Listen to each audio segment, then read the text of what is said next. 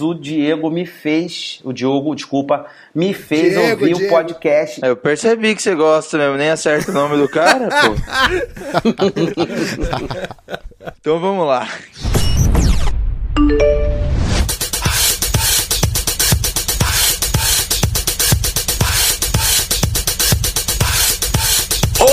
Senhoras e senhores, sejam todos muito bem-vindos do iTouchcast, o nosso resumo semanal das principais notícias do mundo da maçã.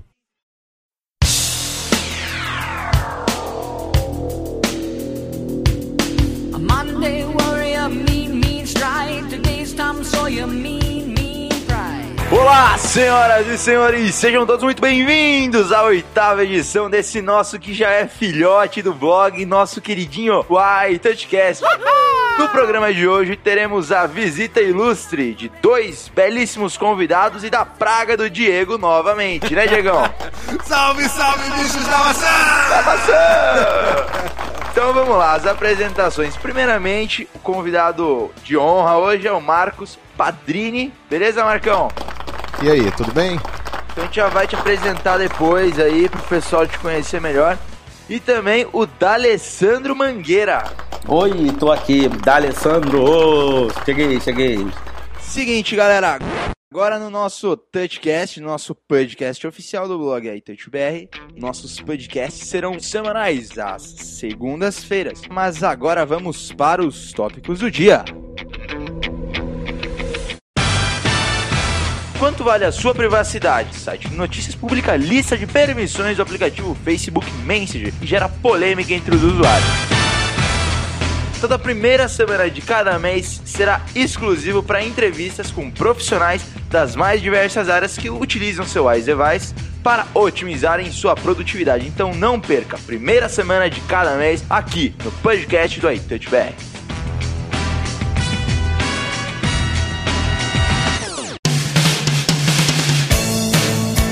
É, e o site americano Huffington Post publicou aí a lista de permissões que o aplicativo do Facebook Messenger vai poder ter de autorização no sistema operacional e no teu smartphone. Vocês viram isso? O que vocês acharam, pessoal? Olha, eu vou te falar que nem me espanta muito essas questões de autorizações, porque toda vez que a gente baixa um aplicativo ou entra em alguma rede social, sempre tem uma autorização que você tem que concordar. Tem que ser selado, registrado, carimbado, avaliado, rotulado, se quiser voar. E ninguém lê aquelas autorizações, ninguém lê nada daquilo e a gente continua se divertindo usando as mídias sociais, né? É, tem que voltar naquela questão lá. Você tem que saber o que publica, o que não publica, o que escreve, o que não escreve. Tomar cuidado porque aquilo ali é uma extensão tua ponto, acabou, isso entendeu? Aí, é. Hoje tá tudo muito integrado, tá tudo integrado. E eu acho isso bom, eu acho isso muito bom, muito, muito bom. Quem não deve, não teme, né, meu?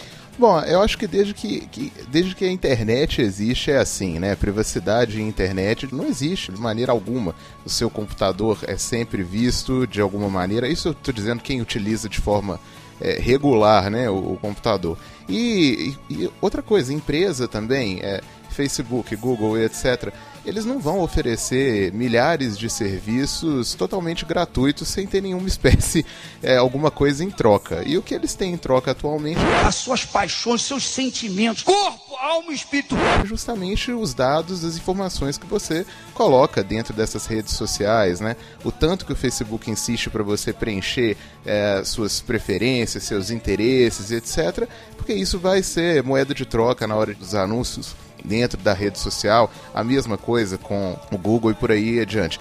É, o que a gente até comentava aqui fora do ar era falando que eu, eu sinceramente, eu acho na verdade é mais chato ter mais um aplicativo uh, enviando mensagem, notificação, mais uma coisa aborrecendo no celular e também a questão de é, ser uma imposição, né, do da, o recurso de mensagem não funcionar mais dentro do aplicativo do Facebook e o usuário ser obrigado a instalar o Messenger. Isso é, é, é meio chato, mas eu entendo que é a estratégia que eles definiram até para concorrer com outros mensageiros, né? principal uso das suas informações hoje para essas empresas, Google, Facebook, é publicidade porque é disso que elas vivem, né? Elas têm custo de servidor, Exatamente. custo de funcionário. Time is money! Oh yeah! Mas galera, olha só, levando isso para a área do marketing, eu acho totalmente válido. Pô, o Facebook é uma empresa e ela visa o lucro. Até esse ponto, concordo com tudo que vocês disseram. O único problema é com o marco civil, o governo pode pressionar o Facebook a abrir conversas particulares, porque a gente não está falando apenas do funcionamento do aplicativo no celular. A gente está falando do aplicativo ter acesso a outros aplicativos e a outras coisas que não convém ao Facebook entrar em contato. Por exemplo, numa das cláusulas aqui que eu andei lendo, você autoriza que o Facebook, é, qualquer momento que ele quiser, ele pode ligar o seu gravador e gravar qualquer conversa em qualquer lugar que você estiver. Mas vocês acham que isso já não acontece? Claro que acontece, mas não é de forma lícita. Sim, acredito, acredito que sim, mas a partir do momento que você concorda, a coisa, tipo, você não tem nem como se defender, sabe? Você não tem recurso. Vocês estão vendo a parte apenas do marketing, mas eu estou vendo também da questão de protesto, sabe? Se você for um funcionário público quiser se manifestar Aí vai a Dilma dar uma canetada lá e olha essa. Internautas, internautos, vou pra puta que pariu.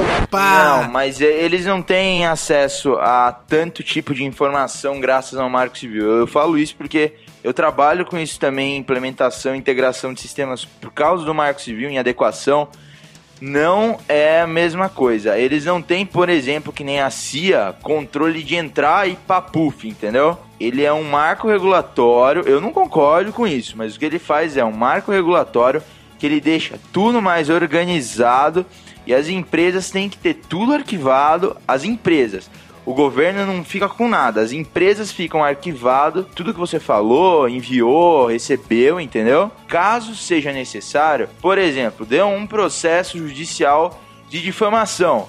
Diego publicou uma foto minha pelado que eu não gostei.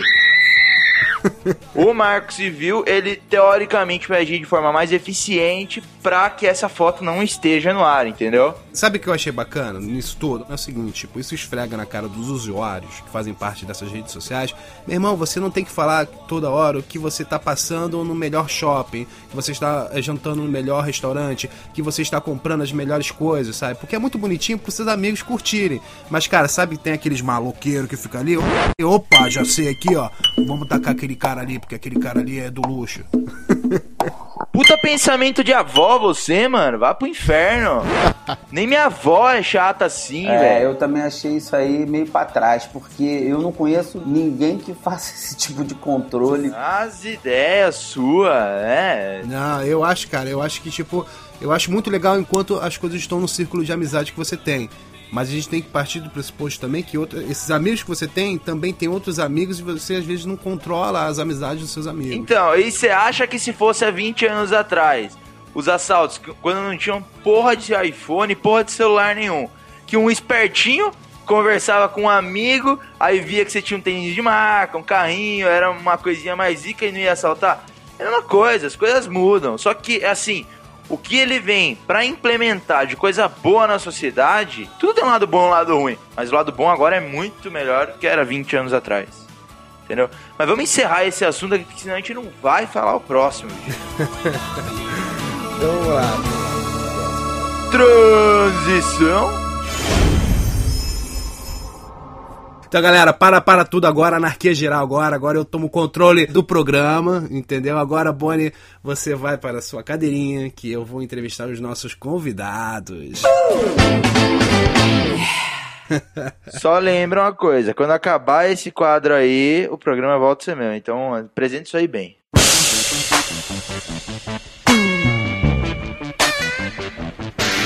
Primeiramente, acho que é importante, assim, a gente, a gente começou uma coisa meio superficial, mas eu queria que vocês se apresentassem, começando por Alessandro Mangueira.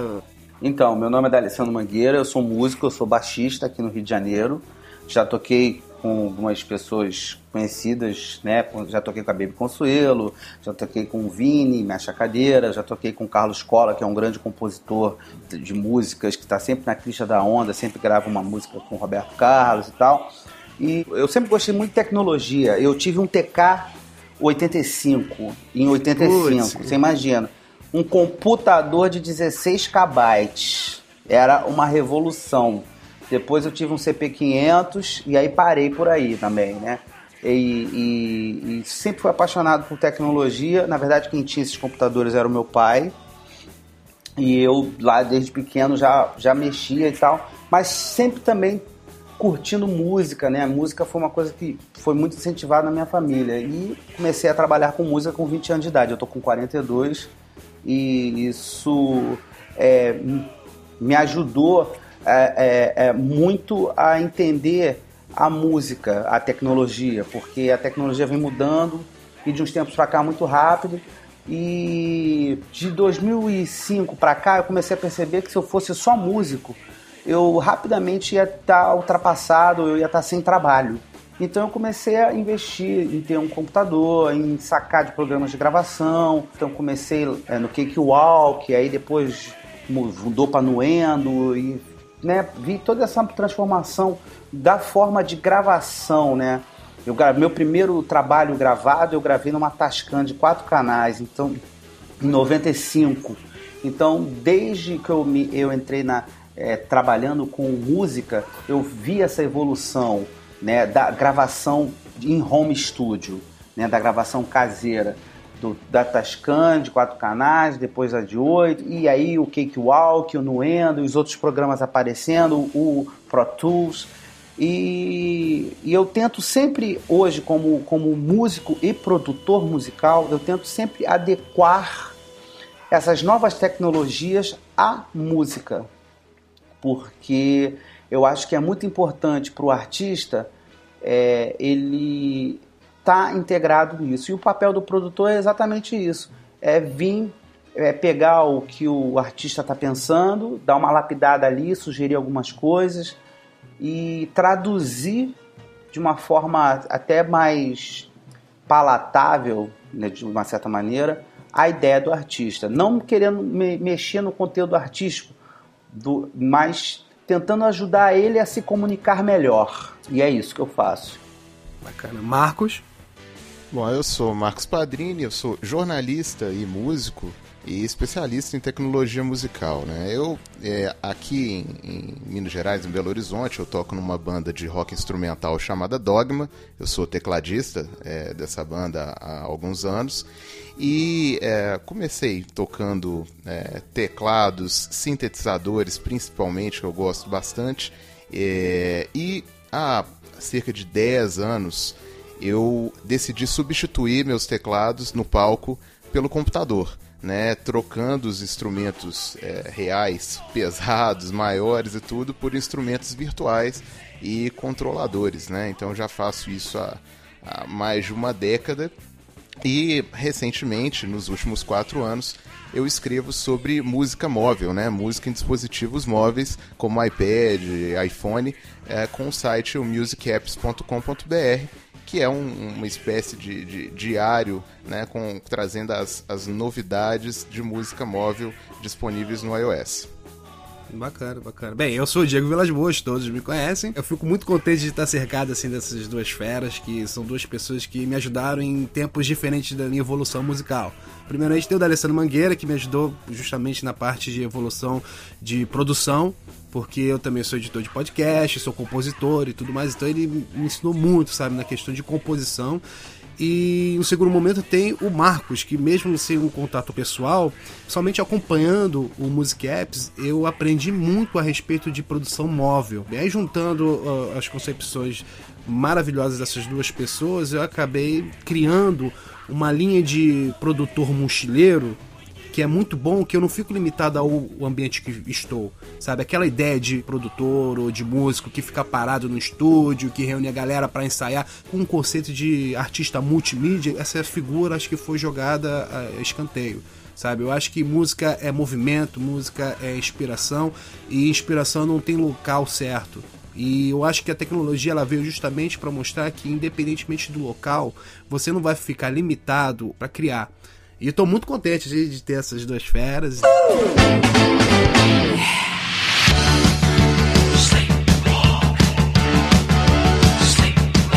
E aí galera, então vamos lá, vamos para o segundo tópico. É, queria perguntar para vocês quais são os seus iDevices e os aplicativos que vocês mais utilizam, sejam eles no palco ou sejam eles no estúdio.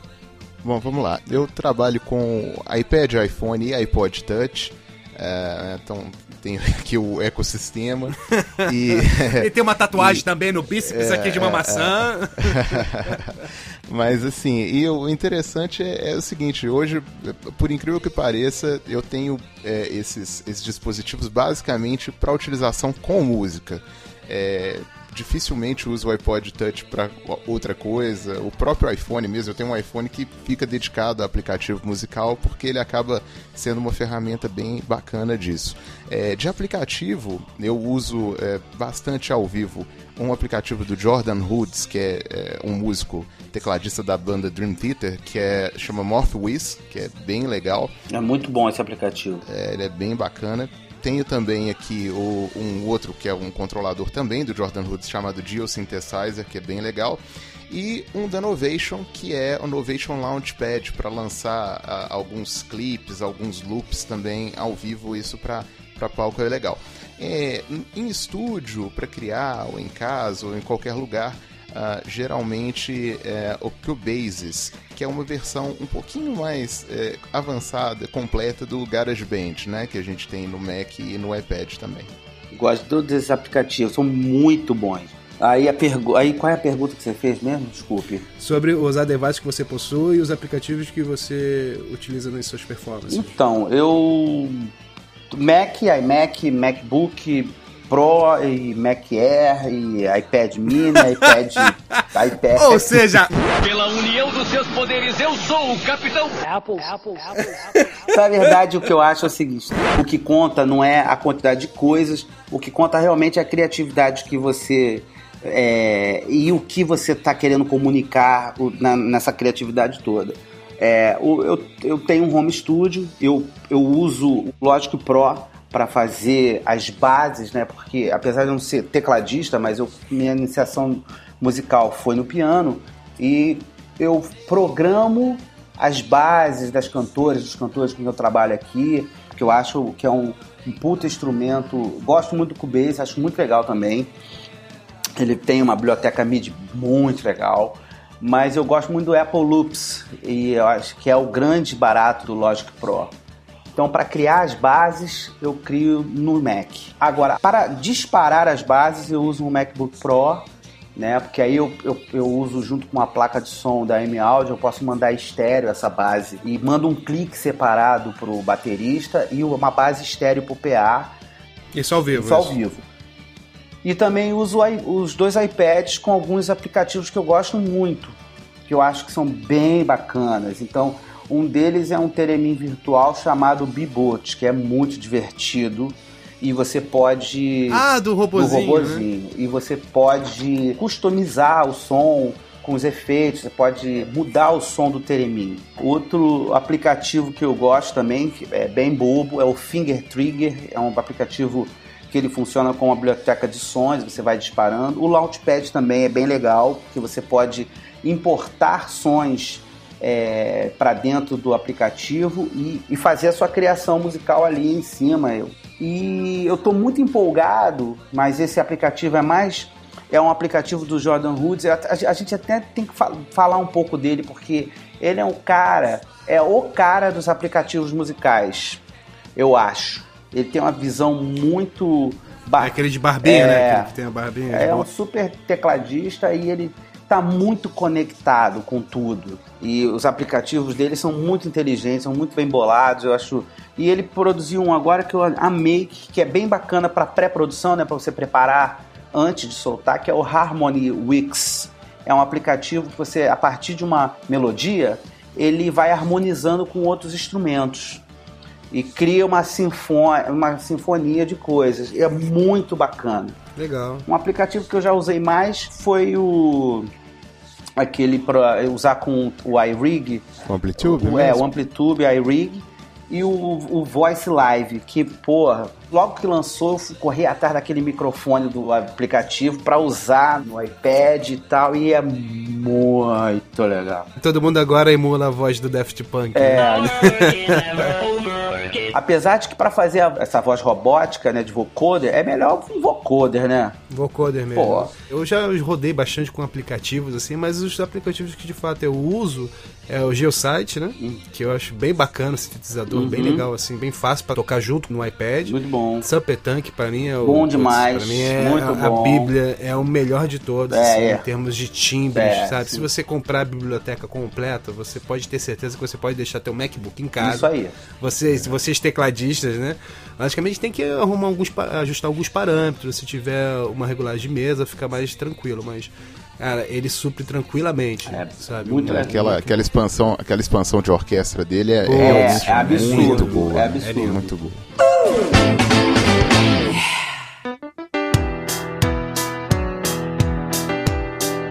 Vocês que têm essas experiências fantásticas, quais foram as coisas mais inusitadas que vocês viveram com o uso dos aplicativos? Ah, eu acho que, falando assim, propriamente de iPad, né? Que o iPad é diferente, porque quando você vai com um computador pro palco, geralmente você tem um computador dedicado, né, pra, pra música e, e já todo ajustado ali certinho. Eu toquei muito tempo com é, o Windows, né? Nem com o Mac. Eu toquei muito tempo com o Windows e, e o Windows, então, se você não deixa ele perfeitamente configurado, ele te deixa na mão Muito. fatalmente, né? Muito. E, mas com o iPad, com o iPhone, isso não é assim, porque geralmente você leva os aplicativos ali no mesmo dispositivo que você usa para fazer diversas outras coisas, né? Como você vai ler seu e-mail ali, você acessa a internet e tudo mais. E é interessante que se você, por acaso, se esquecer de algumas coisas, como por exemplo, desativar som de notificação, É. desativar a notificação, isso acontece. Eu, no meio de um show, uma vez, é, tava usando o iPad, já ia começar a tocar nele, veio um lembrete de calendário de um compromisso lá surgindo na, na tela do nada. É, ainda bem que não tinha ninguém nem nada, nem filmando próximo. Era assim, rock mas é progressivo, Marcos? Se for é rock aqueles- progressivo, tava valendo. Puxa vida, não, era rock progressivo, mas Pô, mesmo tá assim. em casa. Mas são coisas que não dá, não pode esquecer muito, É. porque se, se vacilar. Tem que colocar já em é. modo avião sempre. Isso aí. Sempre, Sempre. sempre. E você, Dali? Então, eu já tive. é, assim, a primeira vez. Eu tive. Meu primeiro computador para palco, né? Foi um HP Pavilion. E todo mundo aqui no Rio me zoava demais. Porra, o negócio é Mac. Só que isso era 2006, né, cara? 2006 o Mac era impossível. Era um Nossa, eu, eu usei um HP Pavilion também. É. viu? Meu Deus do E céu. aí, já tava tocando com o Vini e, porra, tinha que soltar aquela base, né, né nos shows e, e o HP caiu no chão e parou tudo. E aí, quando eu fui ligar de novo e, e aquela confusão, aquele som do Windows. Terrível, num PA para 50 mil pessoas, entendeu? E ali naquele momento eu falei assim, cara, eu agora nunca mais eu vou usar PC na minha vida. E eu tive uma experiência já, já com o Mac, eu, meu primeiro Mac foi um MacBook Black. Eu adorava ele que era preto e a maçãzinha acesa, aquela emoção, aquela emoção de ter uma maçã acesa no palco, né, e tal, com a luz apagada. E eu tava fazendo um show, num- até em, em, em Minas, não me lembro em que cidade, com uma cantora chamada Julie. E o Mac caiu no chão. E nada aconteceu. A música continuou tocando. E o show É continuou indo. E aí eu vi que ali era o lugar certo. Que, que assim, se tratando de música profissional, você tem que trabalhar com uma tecnologia que não te deixe na mão exatamente nessa hora.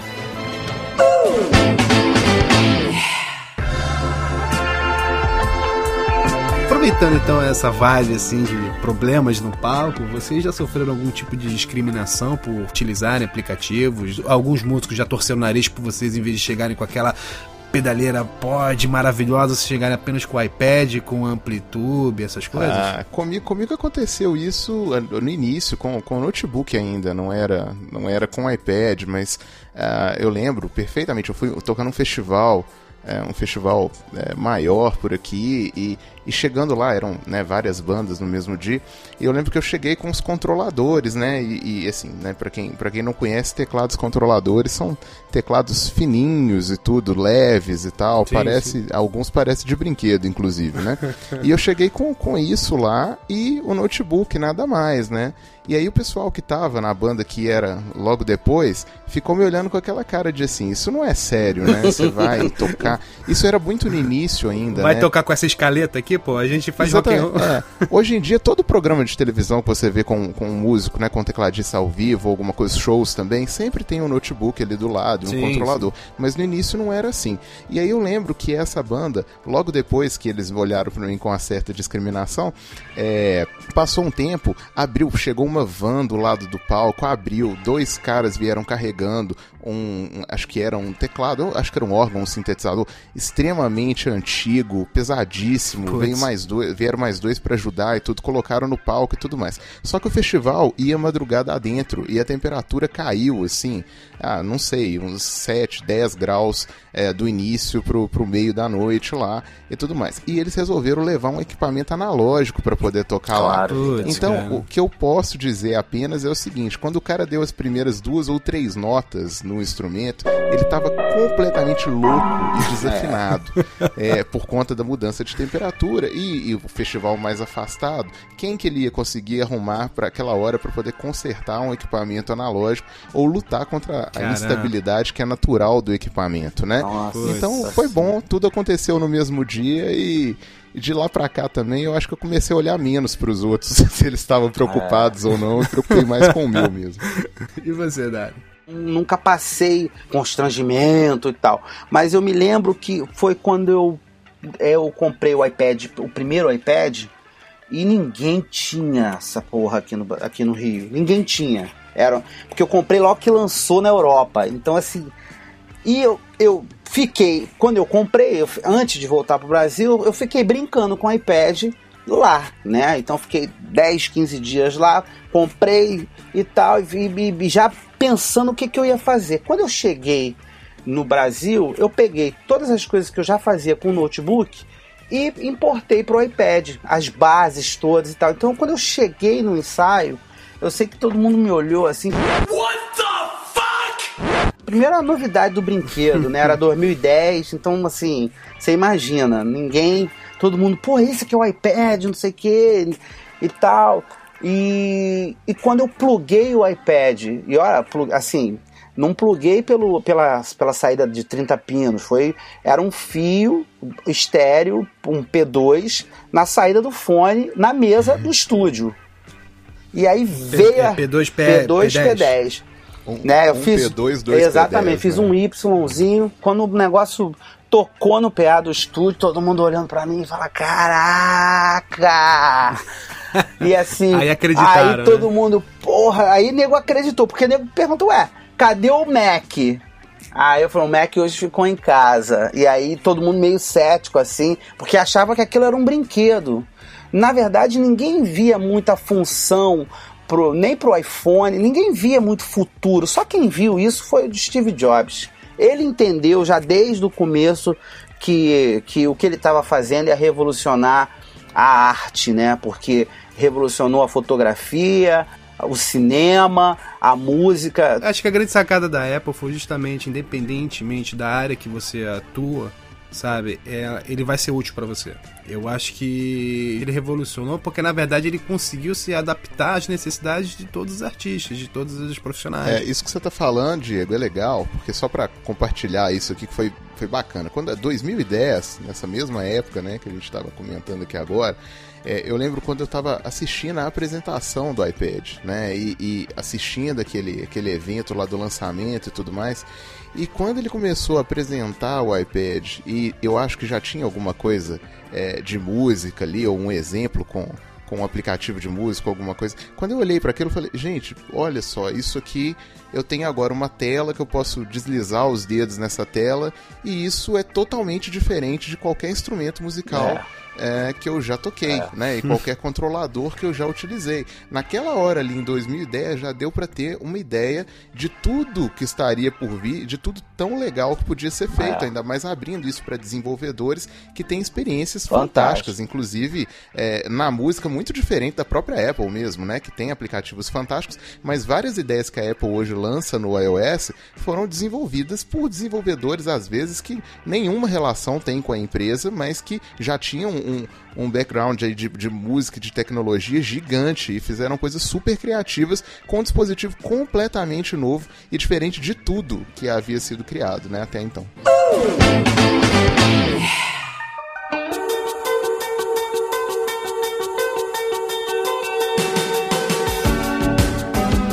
Vocês acham que, de alguma maneira, eh, os aplicativos de hoje em dia suprem um periférico? Ah, ó, olha só. É, a primeira coisa disso que eu acho é, curioso é que é o seguinte: é, o Music Apps tem também no, no Facebook um grupo, né, hoje bem grande, de pessoas que usam aplicativos musicais e tiram as dúvidas lá e tudo mais. A primeira coisa que eu noto é que não é diferente do restante da internet. É, o pessoal tem uma Analógica, certa, digital, é, é, não, e o vinil, pe- é, a- CD. além da discussão eterna, também tem um outro detalhe que é o seguinte: o pessoal geralmente, a maioria, né? Não vou generalizar aqui, mas é, boa parte não gosta muito de ler e de entender como É. as coisas funcionam realmente. Se você é músico.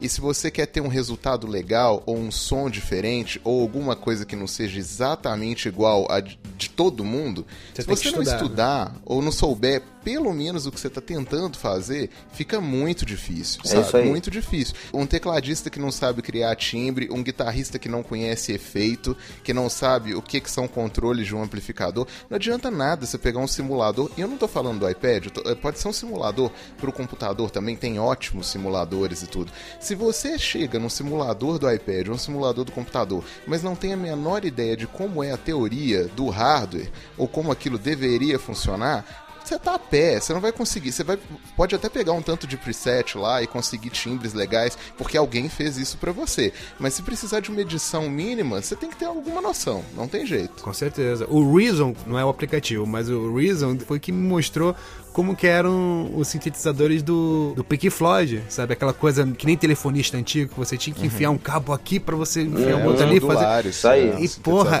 aí eu passei a dar muito mais valor. E ao mesmo tempo que eu tenho a facilidade do digital, eu também compreendo a complexidade do analógico. E Diego, assim, só pra pegar um, um- uma carona nisso que você falou, eu lembro que no início lá do Music Apps, é, eu vi uma, uma entrevista. Alguém teve essa ideia, a internet sempre tem isso, né? Alguém teve uma ideia brilhante, eu não me lembro qual portal agora. é, chamaram o pessoal de uma banda daqui de Minas mesmo, cham- chamaram o pessoal do Patufu.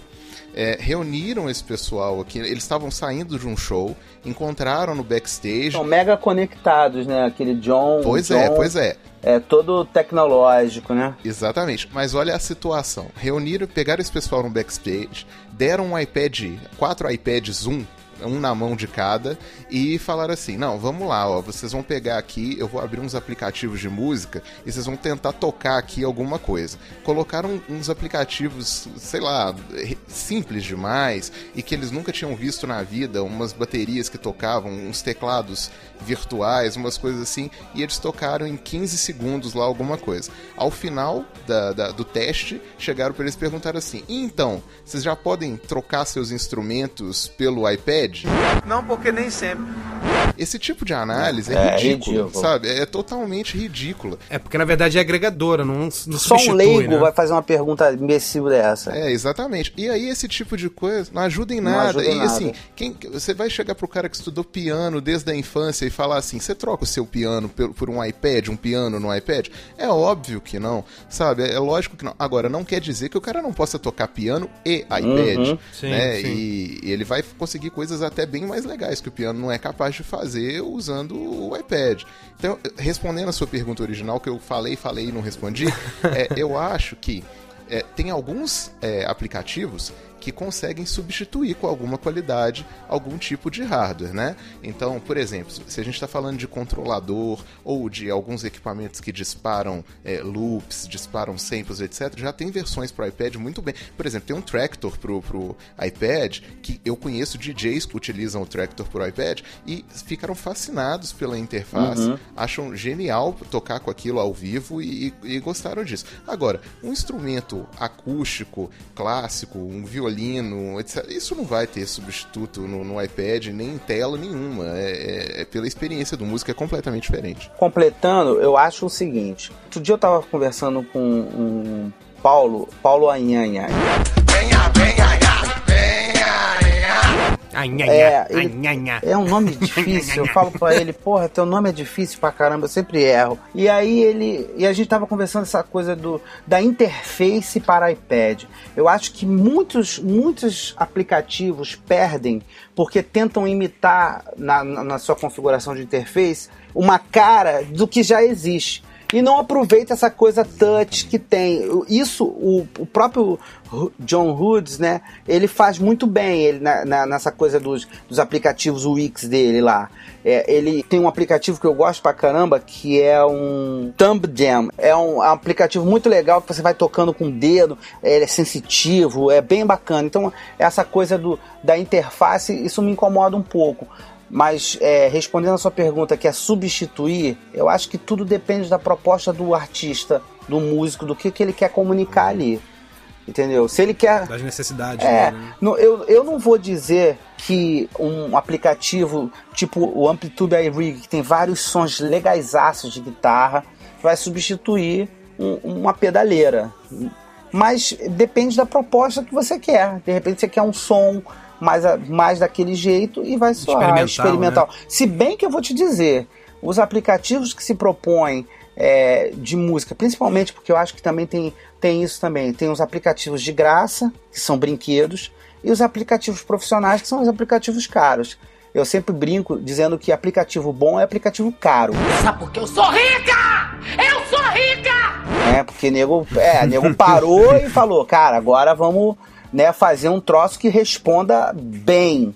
Tem muita coisa ali de guitarra do Amplitude iRig que, pô, cara, você pode meter numa gravação aí e no final, o ouvinte final não vai saber diferença nenhuma de nada, ele vai curtir é. a música e ponto. É, só dando um exemplo disso, que a Alessandra falou, que é, que é bacana, foi o seguinte, eu é, tem um, um sintetizador para o iPad que é da Korg, né? Aliás, as grandes empresas de música, a maioria dessas grandes empresas já tem seus aplicativos para é iPad, né? Então, não são só desenvolvedores alternativos, né? Korg, Yamaha e uma série de outros têm os aplicativos. E a Korg tem um sintetizador que é a reprodução de um sintetizador analógico da década de final da década de 70 que chama Korg MS20. O, o aplicativo é o IMS20. É, isso é legal. E esse aplicativo ele chegou lá, ele é legal, tem a interface do jeitinho do outro com aqueles os cabinhos coloridos lá para você ligar módulos diferentes e tudo mais. E aí o pessoal ficou naquela: "Ah, mas é o digital, é a reprodução, não soa como original, blá blá blá, é isso, isso e aquilo". E eu tenho o analógico. E aí eu resolvi fazer o seguinte: eu fiz um vídeo é, criando exatamente o mesmo som nos dois, gravei, fiz variações desse timbre, coloquei esse vídeo e mandei para o site, é o Syntopia, que é o site especializado em sintetizadores, talvez o, o que tem mais reconhecimento no mundo, mandei o vídeo para lá e eles publicaram. Os leitores do site, extremamente exigentes, comentaram que se não estivessem vendo o vídeo, muitas vezes não saberiam a diferença. É isso aí entre o analógico é e o digital.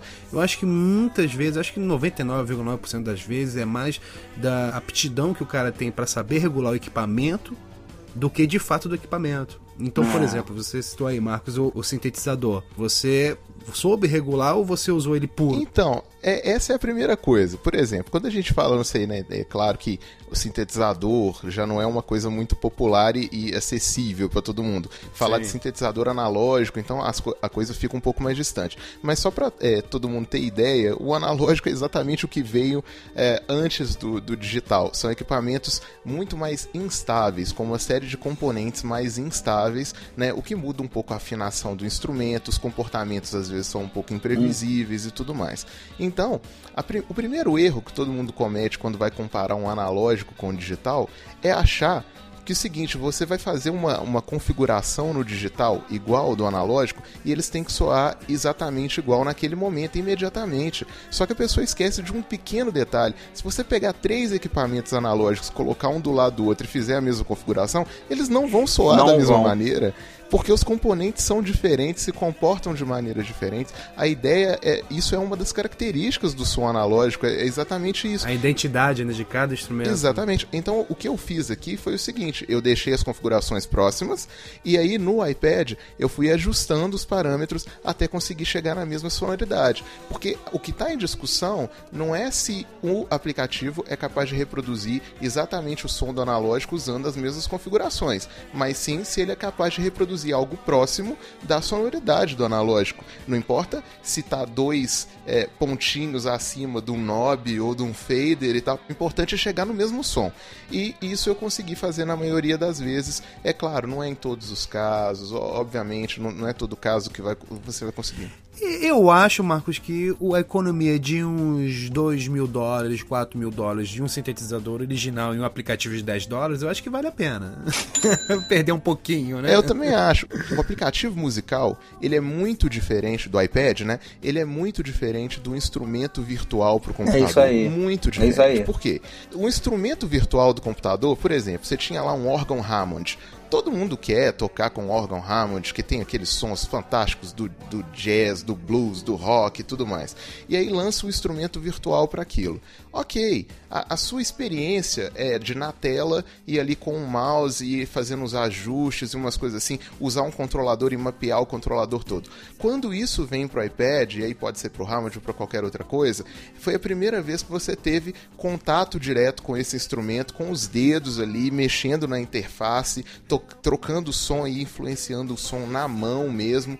Isso é muito diferente, a experiência é muito é. diferente. Então, alguns sintetizadores clássicos que têm recriação no iPad hoje, por exemplo, eles dão ao músico essa experiência que, como você disse, é de um equipamento de milhares de dólares e outras vezes pode acontecer de equipamentos que já saíram de produção há muitos anos, que você não vai conseguir encontrar um para poder é, nem entender o conceito, né? E hoje tem um aplicativo que pode te dar essa experiência. É, então na balança, então vale mais a pena você compreender o, conceito sonoro, mesmo que seja de uma maneira mais genérica, do que você investir tanto dentro de um instrumento que você vai ter uma mobilidade restrita é. e você vai ter é, como você falou, uma identidade que às vezes você compra um, um, instrumento e não é a sonoridade que você tem necessariamente porque você se baseou em outro instrumento. Na verdade, é o mesmo instrumento na parte periférica, mas como a gente já havia conversado, tem aquela questão de identidade mesmo do analógico, né? É. Então, dentro do, dessa conjuntura, o aplicativo ele ganha disparadamente. Em flexibilidade, com certeza. Eu concordo com tudo isso e vou acrescentar mais uma coisa. Eu acho que ganha um músico que está antenado e que tá é, é, tirou o preconceito de lado, entendeu? Porque se você ficar nessa do preconceito, ah, eu não vou fazer porque é iPad, ah, eu não vou fazer porque é um aplicativo de um dólar, eu não vou. E de repente você vai chegar ali e vai resolver o problema, porque eu acho que a gente, quando está no estúdio trabalhando, a, a primeira coisa é resolver o problema um dos maiores discos, acho esse disco básico para quem quiser trabalhar com música ouvir. É o primeiro disco da Alanis Morissette, né, com o Glenn Ballard. Esse disco foi gravado num quarto. Então, eu, e o disco vendeu 50 milhões de cópias, cara. Eu já gravei um Harmond para um amigo aqui. Eu, eu, meu, eu cato milho no piano, né? Voltando, eu sou baixista, meu primeiro instrumento. eu cato milho. Fiz um harmonizinho lá para uma música. O Hammond era da biblioteca do Garage Band. Me lembro disso até hoje. Fiz lá, pô, até fiz um videozinho e os comentários eram, pô, que som de Hammond maneiro. Que som de. Entendeu? Então, assim, quando as pessoas escutam, elas não vão diferenciar, não tem nem como fazer essa, essa diferenciação. Elas vão diferenciar o seguinte. Pô, é melhor. Só o Ed Mota. É melhor. Não, Mota. nem o Ed Mota. É, é, é outro. Ed Mota, com certeza. Ed Mota não, não cara.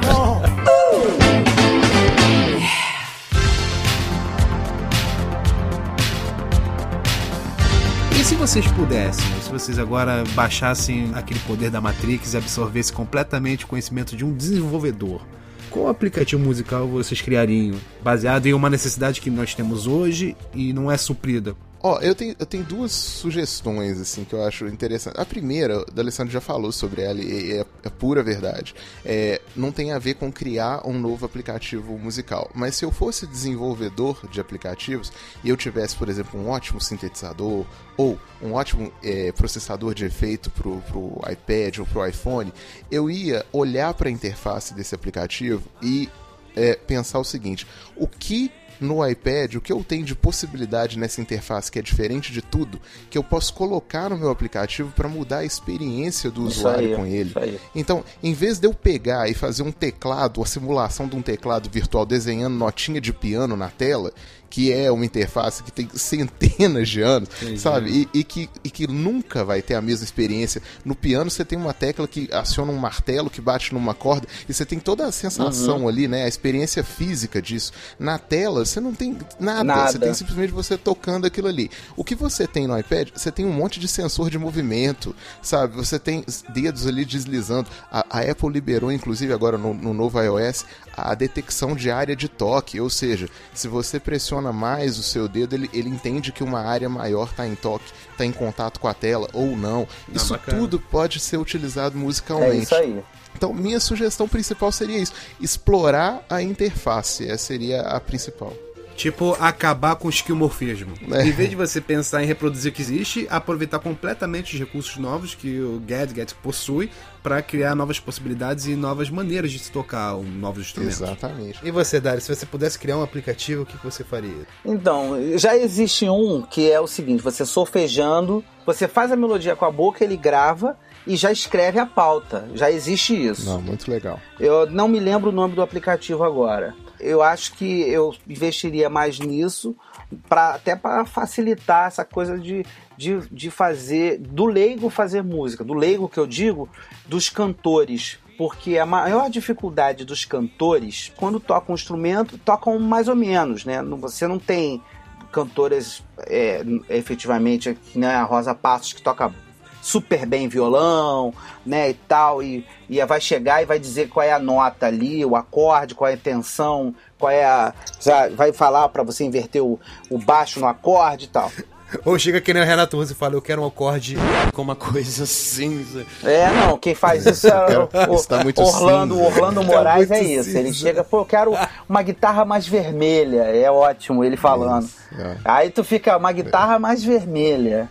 Então, é exatamente para isso, para facilitar esse primeiro contato que o artista tem, porque assim, tem o músico e tem o artista. O músico acompanha o artista. O artista vai pirar e às vezes ele não sabe tocar instrumento nenhum e tal. Então ele com a boca, ele já chega ali, já cria ideia musical, já põe na pauta, já cria um track com um som que ele está pensando, ah, um som de flauta, um som de, de teclado fazendo essa melodia, e ele já chega apresentando tudo isso de uma forma muito simples, mastigada, já para os músicos. Acho que isso é, uma, é o que está faltando ainda. A minha ideia assim, de aplicativo que eu acho que ainda não tem, que seria bem bacana, né? É, não, tem, não tem aqueles aplicativos hoje em dia que você coloca um óculos virtual e você experimenta o óculos virtual pra ver se fica bem, uma roupa e tudo mais. Eu acho que seria bem bacana se tivesse isso com instrumentos musicais. Imagina, eu quero, eu quero experimentar o som de uma guitarra. Aí você coloca, você se posiciona em frente à câmera, aí já tem aquela experiência como se você estivesse tocando o instrumento, aí aparece virtualmente o instrumento e você faz um, um acorde, ele vai saber identificar esse acorde e vai fazer o som do instrumento. Tipo uma Nossa. Gibson Les Paul. É, é, essa é, é minha É, se é piração, pra assim. pirar, é vamos pirar bonito, né? Se é pra pirar, vamos viajar na maionese, entendeu? Isso eu acho que seria. Pô, se, se as mulheres podem escolher batonzinho e ver nos seus lábios, por que eu, como músico, não posso escutar o timbre de uma Les Paul e eu me vendo tocando uma Les Paul? É, isso é maneiro. É, a maneiro. ideia é bem legal. Isso. Mas é piração total, né? Daqui a dois anos a gente vai ouvir esse podcast e vai falar assim, nossa! É. Putz, como a gente era quadrado, né? É, mas é isso, eu acho que o céu é o limite na tecnologia, né? Para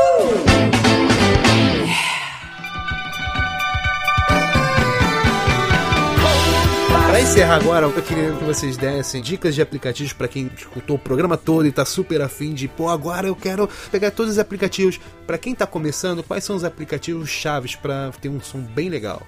Ó, se você tiver com o iPad ou com o iPhone, uh, não tem outro é, primeiro aplicativo melhor do que o GarageBand. É, isso aí. É começar por ele. O, o GarageBand, às vezes, tem músico também, tem muitas vezes tem preconceito, né? É. É, na maioria das vezes. O cara vira e fala, ah, não, mas GarageBand hoje em dia é de graça no Mac, é de graça no iPad, de graça não pode prestar. Mas tem um pequeno detalhe. Ah, por favor, por favor, por favor, faz. O GarageBand é feito pela Apple. Ponto. E é, é difícil ter alguma coisa feita, voltada é, para tecnologia, para música, vídeo, foto, feito pela Apple que seja ruim.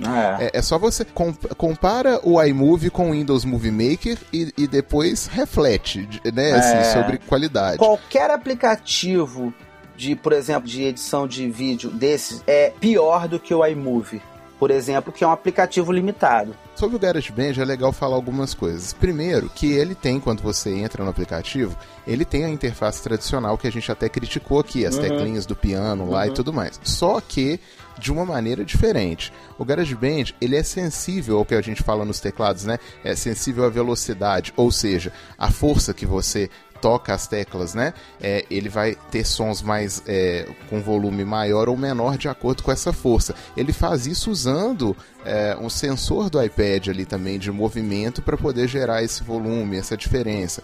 O, o, o GarageBand tem para quem até inclusive para ele, o D'Alessandro falou do caso do cantor que às vezes não domina um instrumento ou alguma coisa. Ele tem uma seção nele chamada Smart Instruments que é genial. Hum, sim, né? sim, Você sim. tem Smart Drums, por exemplo, você escolhe um tipo de bateria e é, deslizando o dedo na tela, você tem diferentes ritmos, intensidades de É. peças de bateria. Você simplesmente define o tempo da música, que você nem precisa saber nada de tempo, simplesmente usar o tap tempo lá para poder definir o tempo da sua música batendo na tela e começa a desenhar seu ritmo. Depois você entra no Smart Guitar, por exemplo, que tem lá acordes prontos, isso aí. você vai só apertar uma tecla e ele vai fazer um acorde e com um som muito bom. Que só favorece a canção, né?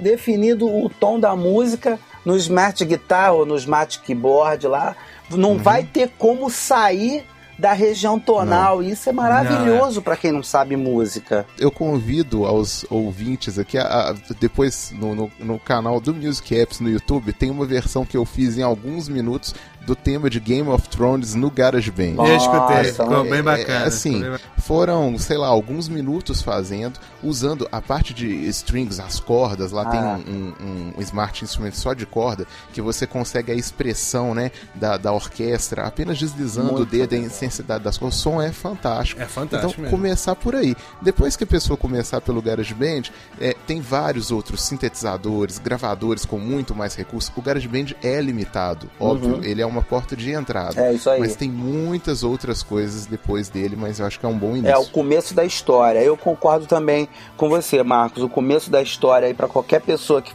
fale assim, pô, eu quero começar a gravar agora com com iPad, que eu só tenho o iPad na mão. A primeira coisa que eu vou falar pra ele é o GarageBand. Isso aí, o GarageBand, o cara vai chegar chegando nisso tudo, na criatividade. É, e, e vai poder contar a história dele de uma forma bacanaça. E é a porta de entrada para o universo de gravação e produção musical, eu acho. Também concordo. É, eu acho, Que é, eu acho que é meio com consenso também. E só vou acrescentar também que é uma porta de entrada, mas é uma porta também sempre aberta, porque tem integração com os outros ah, aplicativos. sim. Pô, isso é Entendeu? lindo. Então isso, isso é muito bacana, Isso é sabe? lindo. Você, você vai aprendendo gradativamente e a partir do momento que você vai precisando de recursos mais, mais elaborados, você vai tendo abertura também. O aplicativo ele te dá abertura para que você agregue outros aplicativos para suprirem exatamente o que você precisa. É isso aí. O, o que eu acho, o que eu acho muito legal é que, por exemplo, você pode estar em qualquer lugar, pode estar na sua cama lá, Isso aí. perto de- da hora de dormir e gravar a voz ali com o microfone embutido do iPad mesmo, que você teve uma ideia e gravou com uma qualidade ruim, né, que é o do microfone embutido, é, desenhou ali sua música e tudo. Depois, você simplesmente conecta ao iPad ali um microfone com excelente qualidade, com conexão digital. Tem várias marcas, vários modelos. Usando um adaptador, você liga praticamente é, a maioria dos acessórios que você usa no computador, interfaces de áudio, controladores Isso aí, e tudo isso mais. aí. E Só aí você agrega, né? Só agrega. só agrega. E, e- e lembrando que o GarageBand é um aplicativo que a versão completa dele vai custar 10 reais. É, isso mesmo. E eu tenho certeza que vários usuários do GarageBand, depois quando comprarem o, o aplicativo de 40, de 50 dólares, vão chegar em algum momento desse aplicativo que vão falar assim, nossa, mas não tem isso aqui que eu vi lá no GarageBand. Isso vai, isso vai acontecer algumas vezes, Caramba, sabe? cara. Mas é, é bem legal.